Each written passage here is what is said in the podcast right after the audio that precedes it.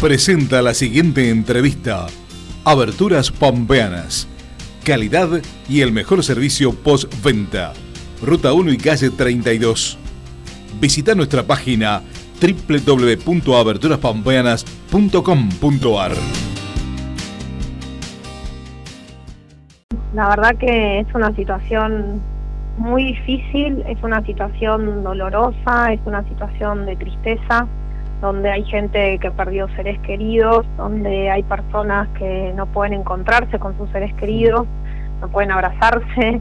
Eh, bueno, es, es, es una crisis la que estamos viviendo, la que estamos atravesando, sin ningún lugar a dudas. Y un momento de la provincia que no sé si es el peor, eso seguramente no soy yo para decirlo, pero bueno, si no es el peor, es, estamos igual en una situación crítica, ¿no? Exacto, y una virtualidad que, que marca desigualdades, sigue marcando desigualdades. Sí, porque bueno, en base a esa crisis, eh, lo que yo siempre digo es que cuando hay una crisis tenemos que volver a las bases, ¿no? Tenemos que, que ser inteligentes para poder sortear esa crisis eh, escuchándonos a todos, ¿no? Entonces, lo que nosotros sabemos es que la escuela no es el lugar de contagio, pero parece que, que bueno, que hemos decidido aún no siendo el lugar de contagio cerrar la escuela. Eh, desde Utelpa hoy justo charlábamos este tema y la pregunta era esa, porque siempre Mm. se dice que, a ver, la escuela no es lugar de contagio, eh, pero tampoco, digamos, podemos determinar o nos pueden decir cuál es la cantidad de gente que se puede mover, porque se habla de la bajar la circulación. Y entonces eh, uno dice, bueno, ¿cuánto, ¿cuánto es lo que se mueve? ¿Cuánto es la circulación que hay con clases presenciales? Sobre todo con las clases presenciales como venían en la provincia de La Pampa, con una semana sí, una semana no. Digamos, se había buscado una forma que no era la ideal, estábamos Exacto. lejísimos de la ideal, Exacto. pero estaba más o menos dentro de, de- de una de la posibilidad que nos daba la provincia. Eh, pero Sí, ahora nada. Viviendo digo. en una provincia, ah, perdón, perdón, Daniel. Sí, corté. sí, digo, pero ahora no, nada. que digo, Sí. No, y además una provincia donde para ir a la escuela nos movemos la mayoría de las personas o caminando o en bici y no en colectivos y trenes o en subtes como pasa en las ciudades grandes. Entonces la movilidad, bueno, no, no, no, por eso no entendemos bien en base a qué se tomó la decisión, que eso creo que es una de las cosas que estamos esperando, sí, de los funcionarios que hoy toman decisiones, que es en base a qué toman las decisiones, porque la educación es un derecho humano. Mm. La educación es un derecho que está reflejado en nuestra Constitución, en los derechos del niño, en los tratados internacionales, porque sabemos que sin educación no hay futuro. Nosotros sabemos que los chicos hoy en día en nuestra provincia hace, o sea, perdieron un año entero y van a volver a perder otro año, porque la realidad es que no estaban yendo todos los días a la escuela los chicos. Y la realidad de las escuelas periféricas es que los chicos que no van a la escuela una semana, esa semana no hacen nada en su casa. Tenemos chicos de tercer grado que son analfabetos hoy en la provincia de La Pampa. Hay chicos de tercer grado que como tuvieron un muy mal primer grado y no fueron en segundo grado a la Mm. escuela, hoy empezaron tercer grado sin saber leer y escribir. Sí, sí. Eh, Cuando Lucrecia, esos chicos sí. empezaban a leer y escribir en salita de cinco, ya veníamos mal. Digo, lo estamos profundizando y estamos y estamos profundizando la desigualdad en nuestra provincia. Entonces, el esfuerzo del Estado para nosotros tiene que estar focalizado en los derechos humanos.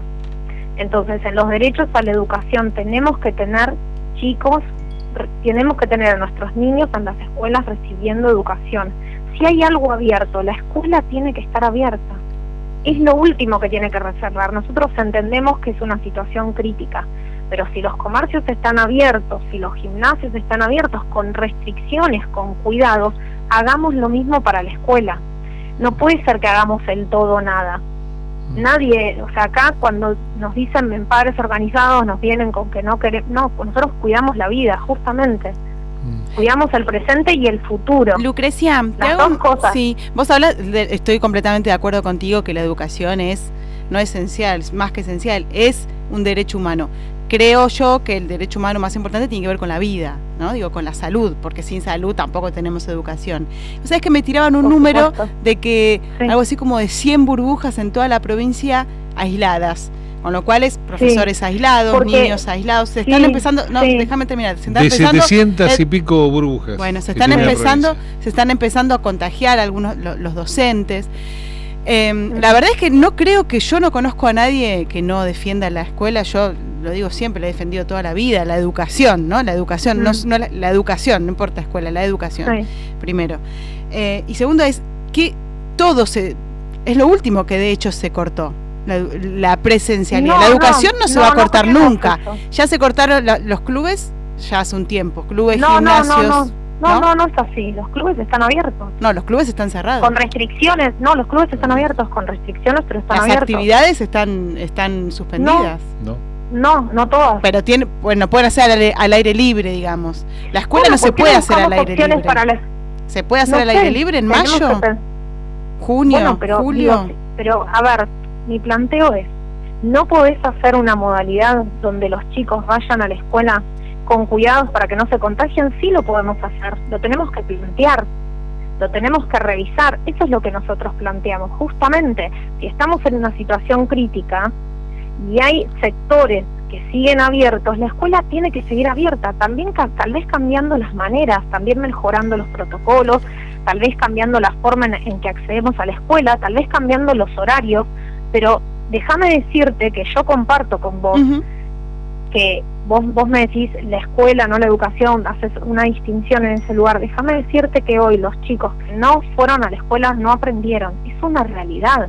Es duro decirlo, pero es duro decir también que los chicos son analfabetos.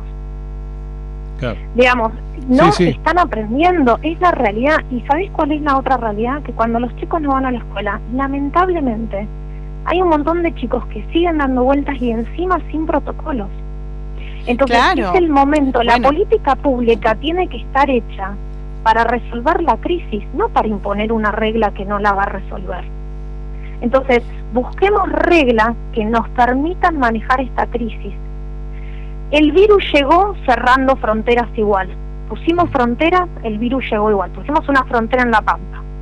El virus llegó igual cerramos las escuelas. El virus llegó igual. Están las comparaciones. Mira, hay una comparación que para mí es muy interesante, que es la que está sucediendo en Ciudad de Buenos Aires y Provincia de Buenos Aires. Ciudad de Buenos Aires mantuvo las escuelas abiertas. Provincia de Buenos Aires cerró las escuelas. Mm. La caída de los contagios de los contagios fue igual en ambos lados. Entonces, haber mantenido las escuelas abiertas no hizo que no caigan los contagios entonces, basémonos en la evidencia que tenemos para poder tomar decisiones que nos hagan construir también un presente y un futuro. Lucrecia, ¿y, no crees también que hicimos las cosas mal? Una cosa más. Sí, por supuesto. Bueno, por eso digo, si vemos a todos los chicos, sí, pero si vemos, la verdad, lo que pasa en las, los que pasaban en las plazas, las fiestas clandestinas, ¿qué hacemos con todo eso? Bueno, ¿sabes lo que nos pasó ayer que a mí me pareció loquísimo? Que ayer eh, nos movilizamos en auto para no para no generar digamos sí sí cumpliendo el protocolo como están pidiendo como están pidiendo cumpliendo los protocolos. Pero había gente en la, había chicos que por supuesto yo no estoy culpando a nadie porque a ver yo también no sé tal vez ese chico estaba a despejar que estaba pasando un mal momento yo no no estoy juzgando a esa persona pero digo el Estado me parece que tiene que estar tomando decisiones que sirvan, porque si después vamos a dejar a los chicos en la plaza juntarse y tomar mate de a 10 personas, todos juntos, uno arriba del otro. Bueno, por eso mismo, pero eso tenés razón. Ahora, ¿y cuál es la decisión correcta? ¿Y cuál es, qué, cuál es la, ¿qué es la decisión nosotros Lo que, nosotros lo que planteamos primero, es que haber cerrado las escuelas un año fue una crisis educativa. Que pasó en todo el mundo, ¿eh? todo el mundo cerró las escuelas. No, no, en todo el mundo, no, pero no todo un año Justamente ahí está la diferencia, no todo un año. Es más, muchos países en ningún momento siquiera en el peor momento de la crisis cerraron la escuela primaria, porque los chicos no son contagiadores, no son no contagian los más chiquitos. Y si lo hacen, lo hacen con una carga viral muy baja. Bueno, hay todos estudios científicos que avalan esa, esa teoría, pero bueno, habría que discutirlo, ¿no? Entonces, no nadie cerró la escuela un año, salvo algunos países de Latinoamérica. Mm. Entonces, eh, justamente en los momentos de crisis es donde más nos tenemos que aferrar a nuestra constitución y a nuestros derechos humanos, porque si no volvemos a hacer lo mismo de siempre. Ante una primera crisis y bueno, hacemos cualquier cosa porque en total la tenemos que resolver. No, sentémonos a charlar, veamos que la crisis educativa fue fuertísima, permitamos la presencialidad de diferentes maneras, con horarios diferentes, pero volvamos a conectar a esos chicos con la escuela, volvamos a conectarlos. Y además, las medidas para que sean efectivas no pueden estirarse en el tiempo. Los, los contagios no van a caer de manera drástica de acá a 15 días. Entonces, lo más probable es que nos vuelvan a decir que tenemos que seguir cerrando las escuelas. Entonces, no vamos a perder un año, vamos a perder dos. Y lo que vos me decías, ¿qué hacemos? Nosotros propusimos, y lo hemos dicho muchas veces, es que el sistema de aislamiento que se estaba dando en la provincia, que es lo, lo que ustedes hacían referencia, atentaba contra la presencialidad. ¿Por qué? Porque era discriminatorio, porque se aislaba 15 días a un docente y un alumno cuando el resto de la sociedad se lo aislaba 10. Primero. Segundo, podemos hacer lo que hacen otras jurisdicciones en nuestro mismo país. Ni hablar que en el mundo lo hacen, pero en nuestro país también lo hacen. No, no, no, es, o sea, no estamos hablando de algo tan lejano, que es isopar entonces vos, después de tantos días que lo dirá la ciencia y lo dirá el Ministerio de Salud cuáles son los correctos, hizo pasa al docente, hizo pasa al alumno y lo volvés a meter al sistema. Pero no, no hisopamos, entonces estiramos las cuarentenas, la gente se cansa, los docentes están agotados, los alumnos también, y seguimos perdiendo el contacto del alumno con los docentes porque chicos, digamos las cosas como son, es un mínimo sector el que tiene clases virtuales. Los demás no tienen nada. Sí, sí, sí, por falta, por falta de conectividad. No, hay educación. en la, deserción escolar, la deserción escolar que hubo el año pasado fue altísima. No tenemos el número porque no lo sabemos, la provincia no lo hace público, pero digo, busquemos busquemos alternativas porque lo único que vamos a lograr es hipotecar el futuro y lo más triste es que vamos a seguir agrandando la desigualdad, mm. porque la gente con recursos va a hacer lo imposible porque sus chicos se eduquen. Lo imposible, lo van a hacer como sea y van a tratar de hacerlo o por internet o con escuelas de buenos, o sea, con escuelas de otros lugares, mm. como sea, pero vamos a seguir generando desigualdad.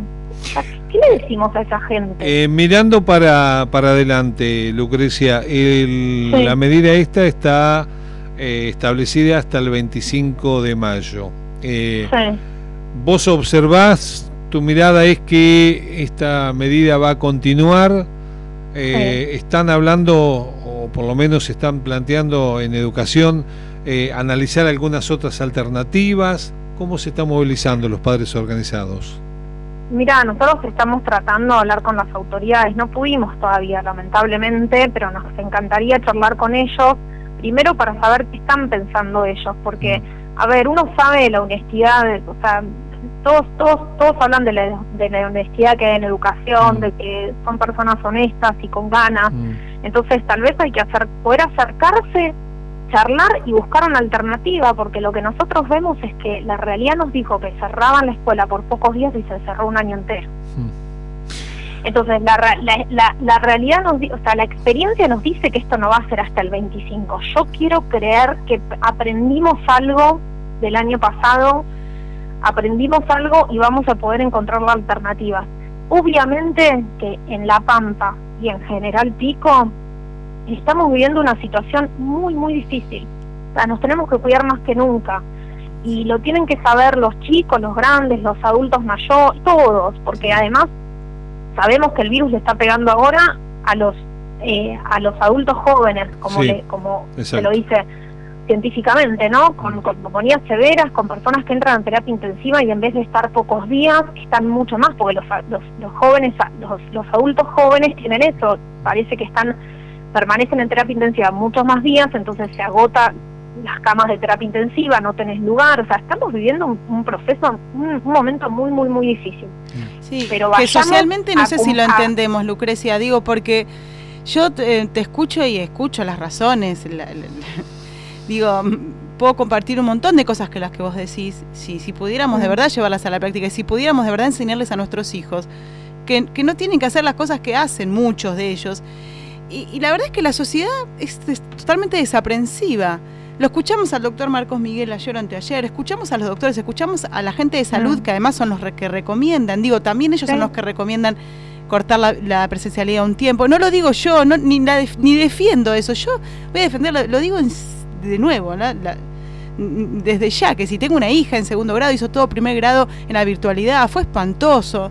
Digo, yo también, pero digo, ¿qué hacemos como sociedad? Porque no estamos haciendo las cosas bien nosotros tampoco. No podemos, yo creo, esto es una opinión, no, no, yo no tomo decisiones, es la opinión. Yo creo que las medidas que, que tienen reglas largas, que no son sostenibles en el tiempo, son un boomerang. Mm. Son peor, porque generas clandestinidad. Yo creo eso, entonces tenemos que tomar medidas que realmente sirvan. Qué momento difícil. Y, además tenemos que tomar medidas mm. Eh, que sean sostenibles en el tiempo y que vayan al foco de la cuestión. Porque si lo único que vamos a hacer es lo más fácil, cerrar la escuela, pero después tenemos un montón de lugares abiertos, que a ver, yo no estoy en contra de que tiene un lugar abierto, porque la gente además lo que está diciendo es que tiene que comer, tiene que trabajar, porque no todos cobran. ¿Vos crees que es lo más fácil cortar la escuela? Yo no creo, ¿eh? no creo. El año pasado fue lo que se hizo, el año pasado se abierto el café y cerraba la escuela. Está bien, está bien. Yo lo que digo es, no creo que sea lo más fácil, ni la decisión más fácil de tomar para nadie. No estoy hablando de un gobierno, digo, no creo, no, no, no puedo, no podría creer que sea lo más fácil. Bueno, encerramos las escuelas, que ni siquiera las cerraron, ¿no? Porque están abiertas. Y ni los docentes, creo que es lo más fácil para los docentes, porque te pones a hablar con cualquier docente y te están dice... Bueno, por eso digo, no es para nadie lo más fácil, me parece. Eh, no, no creo que sea una decisión que diga, bueno, listo, cortamos la escuela. No, no. Porque además, yo creo que a esta altura es muy probable que. complejidad. A esta altura creo que la decisión sería también volver a fase 1, cerrar un montón, pero no lo hacen a nivel, digo, nacional, mundial o como sea, no se hace porque la economía está eh, ya insostenible también. Entonces todos los sectores piden, para todos los sectores son esenciales, todos somos esenciales para cada uno, ¿no? Ahí voy, ahí, ahí va mi tema. El año pasado tomamos medidas extremas que violaron muchos derechos, extremas porque había una pandemia, pero no logramos atravesar la, o sea, reducir y no estar en la segunda ola. Entonces tenemos que tomar medidas que realmente sí varía el foco de la cuestión. Deslomémonos por vacunar. Deslomémonos por testear. Si podemos testear en una carrera, ¿por qué no testeamos a los docentes? Sí, y la vacunación, bueno, hay que anotarse, hay que querer vacunarse, porque eso también pasa. Hay mucha gente que no se quiere vacunar. No, no, pero no, perdóname, no, no, no, pero yo te digo, bueno, habrá un mínimo sector que sí, pero la verdad que la gente está desesperada por vacunarse, pero no hay vacuna.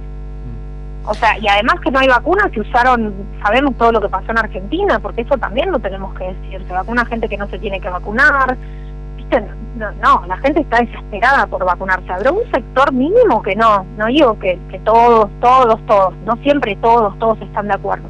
Digo, la mayoría creo que se quiere vacunar. Sí, yo creo que hay un sector que eh, siempre dice es mínimo, que es el que nos complica en varias cosas, el, el que incumple las normas. Hay, un sector en el eh, mundo que, que está antivacuna. Bueno, bueno, sí. Lo que decía, esperemos que mm, entre todos eh, logremos una, una solución a esto. Además, por el bien de los chicos, por el bien de las familias, por el bien de todos, ¿eh?